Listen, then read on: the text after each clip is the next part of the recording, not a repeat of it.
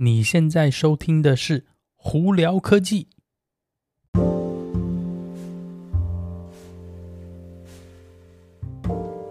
嗨，各位观众朋友们，大家好，我是胡老板，欢迎来到今天的《胡聊科技》。今天美国洛杉矶时间二月一号星期三啦，哇，风和日丽的一天哇！但是时间也过得真快，今年一个月就已经这样这么快就过去了哦。不知道大家过年呢期间有没有做什么事情啊？是不是吃了很多东西？是不是二月开始要开始呢多运动要减肥呢？我自己呢好像也有一点点多余的体重，最近应该也是要多运动啦。好了，那今天有哪些新闻要跟大家分享呢？哇，最近的那个电动车新闻蛮多。不过在电动车新闻之前呢，我们先聊聊苹果啦。那今天有一个比较大的传闻是，苹果呢好像在。安排一个新的智能居家使用的一个中央控制系统的一个，可算是平板吧，应该这样说。呃，那目前的传闻是因为大家应该有知道说，现阶段呢，苹果的 HomeKit 呢这些智能居家的东西呢，必须经过电脑，就是 Mac 或者是 iPhone 或者是 iPad，你才有办法去控制它嘛，对不对？那你你总觉得好像。每次要去开个灯、关个灯，要拿个手机或怎么样的去控制它，好像是有点方便，但又不是很方便。那其他如果是你是朋友来家里呢，他就没有办法去调，或者是说你一定要在 App 里头给他就是使用权利，你才这样做嘛。那现在就有传闻说，苹果是在开发一个新的，比较是应该算是。功能比较少的一个类似像一个小的 iPad 的东西，让你是很方便的，可以呢，呃，就是挂架在墙上啊，或者放在家里去控制家里的这些智能居家的东西哦。那当然这个是个传闻，什么时候会出来？里头的状况怎么样？会用哪一个 OS 呢？等等之类。其实我们目前呢没有太多的那个资讯啦。呃，只是大家就有传闻说，二零二四年应该会看到一个新产品出来哦。因为其实智能居家呢这一块市场呢，一直是苹果没有完完全全非常打进去特别好的一个市场哦。那其他的看是 Google 还有那 Amazon，其实都打得还不错哦。那我是觉得苹果呢在这一块是有它的市场竞争力在，只不过它。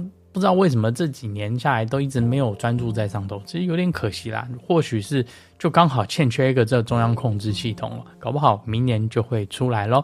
好，那另外还有一个东西呢，我们在这里跟大家分享一下，是这几天呢，我有收到蛮多朋友在问说，有关苹果 HomePod 新的 HomePod 哦，就是第二代的大的 HomePod 的那个喇叭哦，呃，该不该买，好不好用？呃，我很简单跟大家这样讲了，你如果今天是在整个苹苹果的那个。生态里面的话，其实 HomePod 是蛮好用的，而且你如果有用这个苹果的音乐，就 Apple Music 的话，其实它是非常棒的。呃，但是你也不要想太多，它就是一个苹果价位的喇叭，音质好不好？音质很好，方不方便呢？方便，简不简单使用？简单，就是基本上是一个很简单的一个苹果产品。那当然，你也不要去妄想说它是什么蓝牙喇叭或怎么样，其实都不是，它是经过 AirPlay 在做的哦。那该不该买呢？嗯，你如果缺喇叭，价钱合理，我然后你是在苹果生态里头的话，基本上我觉得你可以买了试试看。先从小的 HomePod Mini 开始，等你如果觉得 HomePod Mini 好使用、方便的话，那或许再考虑大的。但是我必须说，大的音质真的很好，所以呢，如果有兴趣的朋友们可以研究一下。我的建议啦是，你可以买，不喜欢的话，其实说真的还可以再退回去买。但是我我家里有看一二。七颗吧，所以你就知道，我家也不用说特别大，但是我有七颗，你就知道我是多喜欢这个东西了。哦，好，那我们再来聊聊那个电动车啊的新闻哦。而这几天呢，呃，就有那个新闻出来，是说之前不是特斯拉的车子在中国、还有美国、还有很多地方都开始降价吗？那最近，哎。呃，就有传闻是中国中国的那个上海的超级工厂呢，要提高产量了，因为一降价，突然订单涌进来，多到爆炸，他们哦来不及，又又有一些供不应求的这个这个状况在，所以他们是好像是传闻是决定说要提高产量产量哦，在那个上海的超级工厂。那美国这边会不会有可能呢？应该也有可能，因为第一个，一方面我们上次就有提到是说会有一些。呃，可能 Model 3改款的这个步骤开始做嘛。另一方面，美国也降价了。那我这几天刚好就有一些蛮多朋友就来就是在问说，诶，最近那个呃 Model 3 Model Y 是不是可以买啊，或者怎么样？他们都有都有在考虑这件事情。所以我觉得这个东西应该是非常有可能美国这边也要提高产量了。好，那再来呢？另外一个说到提高产量嘛，最近这几天呢，就墨西哥总统的那个代言人那边就有放话说，哎、欸，特斯拉会在墨西哥盖工厂哦。那真的是有蛮多新闻在聊这件事情啦。那我们之前其实有跟大家分享过这件事情哦。呃，以北美市场来说的话，其实非常合理，是在美国、加拿大、墨西哥都有工厂。因为这三个国家，一方面是非常邻近国嘛，另外另一方面出口呢也是很方便。那你想，你如果墨西哥有工厂的话，哎，往南美洲发展的速度其实又再更近一点了。那严格上来说，墨西哥产的车可以卖到卖回美国吗？绝对没有问题。加拿大产的车也可以卖回美国，都 OK。其实这三个国家是非常通的。